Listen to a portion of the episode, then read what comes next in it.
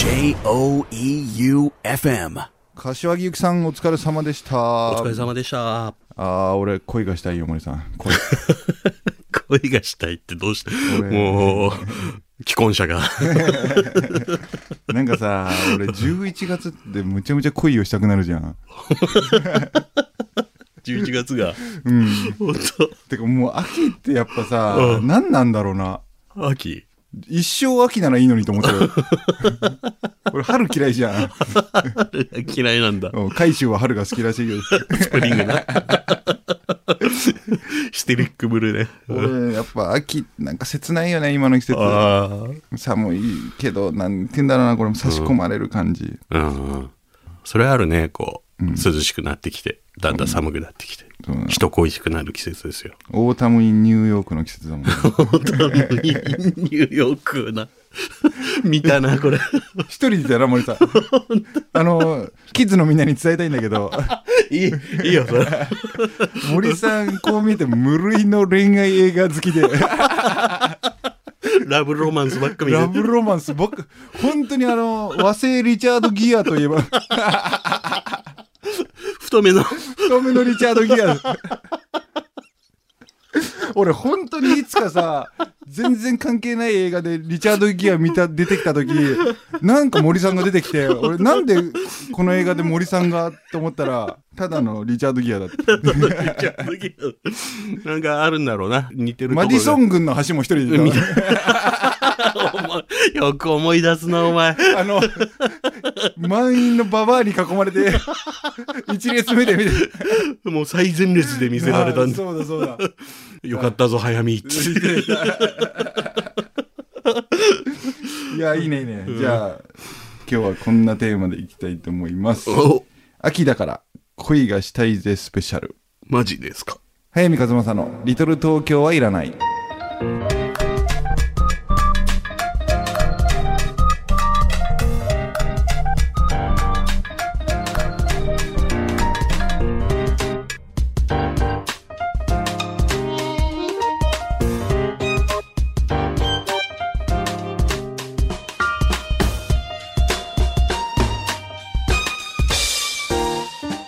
早見和正の「リトル東京はいらない」この番組は物語のある町へ春屋書店。生涯不良の角川春樹事務所。一人の時間を大切に集英社文庫。早見の社員食堂改修。そして愛媛の心ある個人スポンサーの皆さんの提供でお送りいたします。はい、えー、というわけで今夜も FM 愛媛の第一スタジオから全国1局ネットで。チー。お送りしております、すみません先に謝罪だすると、うん。先週のほらラストでさ、うん。来週は6本撮りの2本目だから軽く流していくぜスペシャルうんうん。やるっつったけど、あの何週間か前にさあの、春屋の社長来たじゃん。はいはいはい。トントン。どんどん来て。うん。で僕ら収録いつもこれ30分番組を26分ぐらいで終わらすっていうちょっとプロ プロっぽいことやってるんですけど そこを削る。30分で関さんの編集技術であの4分伸ばしてキッズのみんな気づいてないかもしれないけどたまに森の喋り口調が「おいおい早見」みたいな「聞いてくれよ」ってとこあるよな。っ長長めに撮ってるね。尺を稼いでんでねそういうことねていうあの収録の仕方をしてる僕らにとってトントンは春屋の社長やっぱちょっとモンスターで。もう もう気が気じゃなかったよ俺。あの日さもうネタバラシすると1時間半喋って帰ったんですよトントン30分3本分だもう本当にあの森の顔が話の長い校長先生の話聞いてる小学校4年生の。もうすぐぶっ倒れるっていう。泡吹いてぶっ倒れる寸前だったよねもう。なのになのにチャンドラーの、あの話聞いた後にもう一冊おすすめがあるそうでって言ってる森の真面目さが本当に嫌いで。嫌い。で忖度で。ごまをするね森がね。いや町の本屋でおすすめたいんですけどってまたトントンが乗ってきて俺もう超タバコ吸いてえしも。う 早く終わんねえかな。って前回それで4本撮る予定で。そうなんだよね、うんもう、どんどん喋りすぎて、俺、日本で帰る。そう。飛行機の時間が。日本収録で。その結果、うん。前回の収録で撮んなきゃいけなかったこの秋だから恋がしたいぜスペシャルを今ここに組み込まれたことによってもう入れ子のな全てトントンのせいで 荒ら、荒らしてったんだよ、もう。荒らしてったなー すごい。いやでもさ、うんあのこれ言っていいと思うんだけどさ、ん春屋はいはい。アイル店、売り上げ超上がってるっぽくてすごい。じ10月はね単体でもう大黒字だったとうわなんか言っちゃダメそうじゃねこれいや、でもいいんじゃない？あのー、だってずっと赤字だったってバレる そんなことないから。うんそんなことないから。いやでもいいく黒いところもいっぱいあるんで。そうだよな、うんそうそう。いや嬉しいよね、うん。いやキャッチコピーもねなんかすげえ評判いいんだってああ、すごい、ツイッターとかでもすごい評判いいよ。ほんと、うん。物語のある街へ物語のある街。俺いまだにいつか早見と大儲けだと思ってんだよ 商売人としてはそっち言ってたな 社長言ってたな。商売人としては。今あの春屋の渡すレシートにも、物語のある街へって入ってんだってもう本気に。本気だよ本気を。そうなるとまたちょっとギャランティーの問題が そろそろお金のお話で。ね でも思ってたよりもいっぱいあのスポンサーフィーくれてたよね春。屋すごかった。すごかったよね。あねえすごい評判いいし、ううん。ん。春屋書店も好調で、ね。よかったですよ。うまく回るといいな本当ねえ。愛媛の本屋さん、うんうん。い。や春屋ほんと頑張ってほしいからな、うん。でもね俺もよく最近行くんだけどねうん。一一頃よりも人多い気がするんだよね。ねえ俺もね、今日収録の前にうんセレンディップ行ってきたね。あ行ってきたんだ、うん、開店と同時あに。そこの本屋をセレンディップって言ってるの森さんだけだね この世で俺だけで。セレンディップっていう。う んどこだろうって一瞬思ったのあのセレンディップが本当嫌いでさ俺誰も言ってねえじゃん。あれなんか造語なんですよ。なんかね、あの、竹方さん説明してたけど、もう全然入ってこねえだろ。入ってこない。なのによく色紙書かされんじゃん。あの俺はもう「アエル天様」って書いてきたのに「申し訳ございませんがセレンディップ」って言われてなんやねんと思うじゃん。で大体色紙のバランスが間違っちゃうの俺。セレンディップが。変なな、変なになっちゃうんだよ。もうほんと嫌いあれ。変な構図になっちゃうんだ。あれ今度社長来たらあれやめようぜって言おうよ うん。セレンディップすごい、開店と同時でいっぱいお客さん来てたよ。あ本当？うん。結構入ってた。このさあのキャッチコピーに対する裏話を一つするとさ、はい。あのトークショーでラジオじゃなくてトークショーで、うん森さんと俺のね、9月にやったよね。そうそう、あれでキャッチコピー作ろうって話になって、うんでトークショーの会場はもうクローズドだったからもう好きなことを俺たちは話していて、うんうんもう春屋書店がどうせ赤字だろうと。だからいつか赤字を解消しようぜ的な方向で行こうぜっていう笑い話をしてたわけですよ、うんうんでラジオに俺はそれ持ち込むからなって最後宣言してトークショー終わったんですけど、うん。やっぱあの後春屋でそのことが結構ざわついたらしくて。そんなね、赤字をキャッチコピーに盛り込む会社なんて、頭おかしいと思う。いよいよか。って。そしたらやっぱもうトントンがさしきりにそろそろ決まりましたかねっていうさお伺いの。そわそわしがしてる。で俺結構トントンのメールかたくなに無視してたんだよ。そしたらしまいにあいつついに竹方を起用してきて 竹方が収録の前の日に恐る恐るあのどの店も赤字なわけじゃないのでくれぐれもキャッチコピーの方はつって 俺それ見てこれちょっと本気なんだなと思って。で昨日竹方にそれ聞いたらあれ実は社長に伝えてくれて頼まれてたんです。社長が自分じゃもう通じないから、人を介して。そう早めに食い込んでる竹方を。本編ではグレイソウルラブが流れました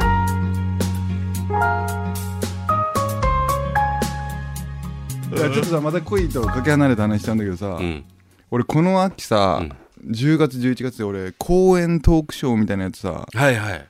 7つ8つやってるんですよもうずっと断ってきてて、でも俺9月で連載6個一通り決着つくと思ってたから、うん。やるなら10月以降にしてくださいっていう断り方してたら結構軒並み入れられちゃって、うん。もうおばちゃんだけの公演をやって、うん愛媛の中小企業の社長300人の前で喋って、うん子供たちが集まる読み聞かせの会に参加し、はい。もう老若男女全部 抑えにかかってるんだけど、そのうちの一つで、ん。やっぱちょっと、これちょっと本気出さなきゃ飲まれるぞと思ったのは、うん。その、愛媛新聞の手鏡っていうコーナーにうん。執筆してる素人のおばちゃんたちが、うん。愛媛中からこう集まって、うん。年に一回誰かの講演を聞くと。はいはい。で、今年はやっぱデブ猫ちゃんの作者の人呼んでよって声が多かったっていう理由で、ええもう格安のギャランティーで生かされたんですよ。うん。んでおばちゃんたちの前で、まあ、デブ猫の話する中で、うんなんか流れちゃってこのラジオの話になっちゃったんだようん。んで結構みんなすごくこう食い気味に聞いてくれてたから、うん今日もうファン山ほど作っちゃおうと思って、うん。いい話をいっぱいしたんですよはい。でとにかくやっぱラジオをスタートさせた本当の理由はさ、うん。自殺を止めたいと、うん。うん。俺たちのラジオを聞いて、うんもう明日学校行かなくていいやって思わせる番組作りたいっていうのは本当じゃんいまだに、うん。誰も聞いてくれないっていう本当じくじたる思いはあるけれども、うんそこは本当じゃん、うんその本当の部分を煮詰めて喋りすぎちゃった結果、うん公演が終わった後に、うん私もラジオ聞きますっていうおばさんが続出しちゃって 俺。蓋を開けてみたそうなんだよ。俺一人も聞いてほしくねえな。と 実はね、フェイスブックでもいっぱいね、来てんだよね。その、おばちゃんたちから。おばちゃんたちが。マジか。えどんな熱い感じだろうやっぱり。そうなんだよ。これもう俺超裏切り行為をしてるみたい。でこの春12屋書店の。週話を今その公演以来俺森さんを童貞だって言ってないのしてた？どうでストップして。そうなんだ。おこの23週ちょっと真面目に。毎週必ず入れてきたからね。うんそうなんだよ。あれやっぱね。童貞を入れてきてないって。でもあの思いは本当なんだよ。うん。そこは嘘ついてないんだよ俺公演で。もう根本のところはね、スタートのところはね。いや今でもあんじゃん。今でもあるじゃん。中学生高校生に届けと思ってんじゃん。思ってる思ってる。なんだけどそればっかりをラジオでやってたら、うん。誰も聞かないじゃん。俺らもつまんないじゃん。そうそう。でこの感じ？うん。で今日あのおばちゃんたち聞いてくれてんのか分かんないけどもう、彼女たちに届け。届けって。似たような話があって その2週間後にうそのある中小企業の社長さんたち250人ぐらいの前でうん。話す会があったんでおでそこもやっぱりちょっとおばちゃんたちは違うおじちゃんたちとの戦い方をしてきて いろんなところで、いろんな戦いを強いられて 才能ねえからさ。やることやんなきゃと思って。んで、そういうトークショーとか公演とかあるたびに、春屋が本売りに来るんですよ、早見の本を。ああ、いいじゃないですか。で、来るんだけど、大抵なんか7、8冊しか売れずに、すげえぶどまりの悪い仕事して帰ってくるんだけど、その時、やっぱ金持ってる人たちの会だっていうのもあったから、社長。社長たち。うん俺結構、今までにないぐらい自己 PR してきたんですよ。おうおうお協力してくれと、もう、うんとにかく力になってくれと。うもう頼むって。俺が愛媛背負って、日本中に愛媛売ってくるから協力してくれみたいな感じで行ったのを粋に感じてくれたおっさんたちがいっぱいいた結果、うん本当ね、春やね、300冊ぐらい持ってきてんだけど、ん全部売れたんだよ。それそれでね、なんだその落差。俺、公演の後に2時間半、懇親会があったんだけど、乾杯から3本締めまで、ずーっとサイン書かされる。手がフルフルになって、検証になるぐらいか。で、お茶も飲めないんですよ。愛想振りまいてるから。いや、嬉しいっすって言いながら、嬉しいっす。バカほど名刺が頭になって。で、俺、超ヘビースモーカーじゃん。で、もう、ちょっと、もうすいません、一回休憩させてトイレ行きますっつって、喫煙所に行ったら、そこにはやっぱ、そこのコミュニティがあるわけですよ。早見さんがタバコ吸うんだっつって、大ヘビースモーカーアイドルになって、やっぱり卵はいいですね。そこでもサイン書かされて。ん で、んでね、似た話として、さっきのおばちゃんの話と似てて、うん。やっぱ公演の中でキーワードになる俺の作品って、イノセント・デイズと、うん僕たちの家族と108なんですよ。うんうん。うん3冊がやっぱこう分岐点としての本としうんてよく取り上げられるんだけど、真っ先にやっぱ売り切れちゃったんだよね、今回。300何冊売れちゃうと。でその結果、やっぱこう余っていく本があるわけですよ。はい。俺が公演で喋んなかった本であり、うんそんな売れ筋が良かったわけでもない本があり、はい。んで速攻なくなっていくのはやっぱフットワークの軽い社長たちが買っていくわけじゃん。うんうん。腰の重いうん。おじさん社長たちは、うん。じゃあそろそろ僕もサインもらいに行こうかなっつって本会に行くわけじゃん。結果ね2時間半のうち2時間15分目ぐらいに、御年88歳ぐらいのじいさん社長が9号とポンチョ持ってきたんだよ。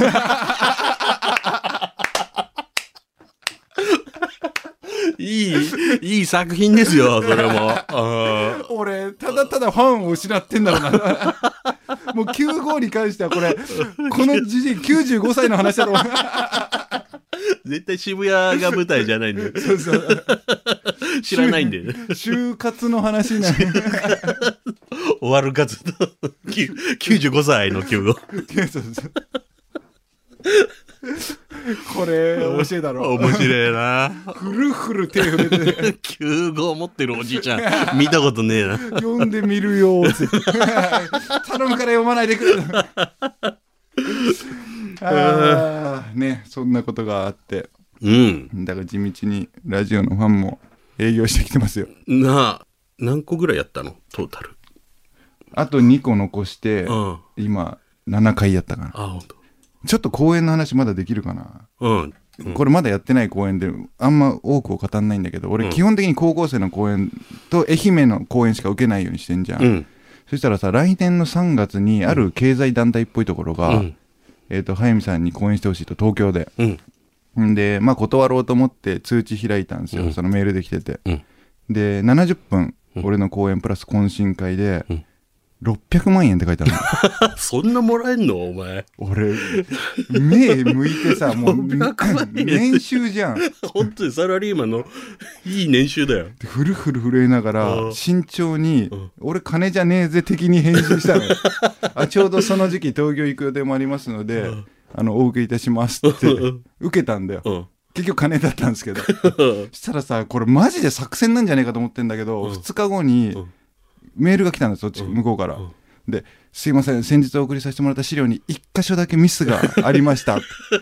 俺 まさか？頼むから 頼むから日付とか場所とか間違って。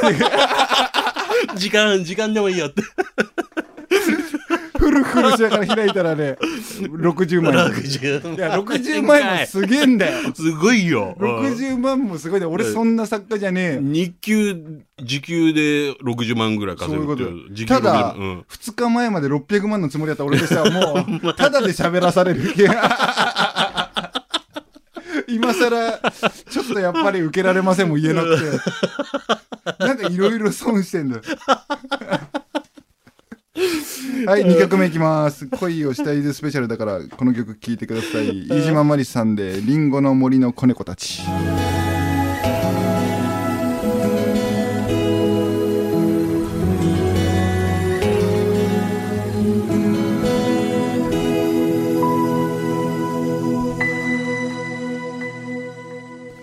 今週の一冊いきますか。はい。今週の一冊。これさえも恋の話じゃなくてもう恐縮なんだけど はい。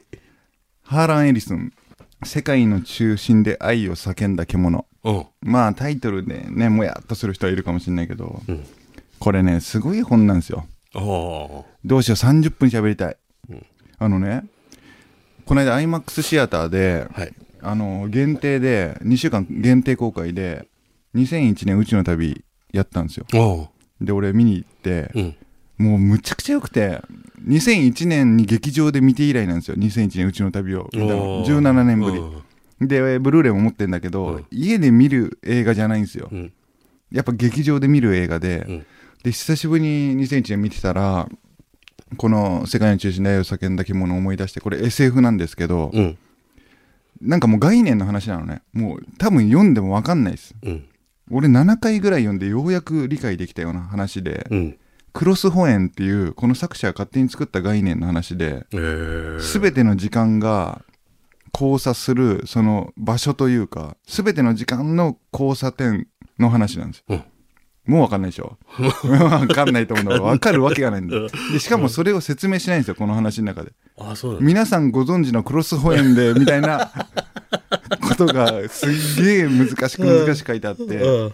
でもこれは SF の超金字塔でで、俺2001年宇宙の旅の第3部というか第2部以降、最後にそのモノリスと出会って、木星のところでモノリスと出会って以降のぶっ飛んだキューブリックの世界を映像で見てるときに、久しぶりにこのハーラン・エリスを思い出して、あ、これをやろうとしたんだ、世界の中心で愛を叫んだ獣って、って思ったんですよ。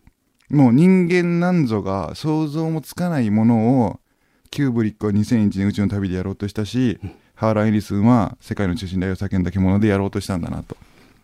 で、これ僕大学生の時にどうしても読みたかったんだけど、当時絶版だったの。ああ、そうなんだ。んで、あんな貧乏だった俺がん神保町の古本屋探し回って、一冊だけ文庫見つけて、うん。5万5千円で買ったんですよ。うわ文庫一冊。えそれ、俺がこの本探し続けてるの安影は知ってたんですよ。うん。安影ってバイトのね。バイトの後,、うん後。当時俺が一緒に住んでた後輩が。で、ついに買えたぞ安影って言ったら、俺1週間後にブックオフで100円で見つけたんですよ。古いからっていう理由で。マジで頭きて、講演料といい。なうまくいかねえうまくいかねえ。で、安影に5万で買ってもらった。これで経済がこう回り出す。す。安影に2冊目見つけたって嘘ついて、お前のために買ってきてやったっで、これはもう様々な作品が影響を受けていて、もちろん世界の中心で愛を叫ぶという、はいあのね、うん恋愛ものの、もうあれは俺やっぱ不愉快だったんです。当時は、素人の俺は。今は発見だった、発明だったなと思うんですけど、うん。で、もう一個、エヴァンゲリオンの、アニメエヴァンゲリオンの最終回の小タイトル、はい世界の中心で愛を叫んだ獣なんですよ。ああれはもちろん絶対安野さんがこの作品に影響を受けてんだろうな。あ。うん。なので今はもうね、復刊してて普通に文庫買えるんで、うんうん。ちょっとこれ本気で挑んで読もうと思う人は読んでみたらいいと思います。ハラエニスン、世界の中心で愛を叫んだ獣でした。はい、三日月のリトル東京はいらない。J O E U F M.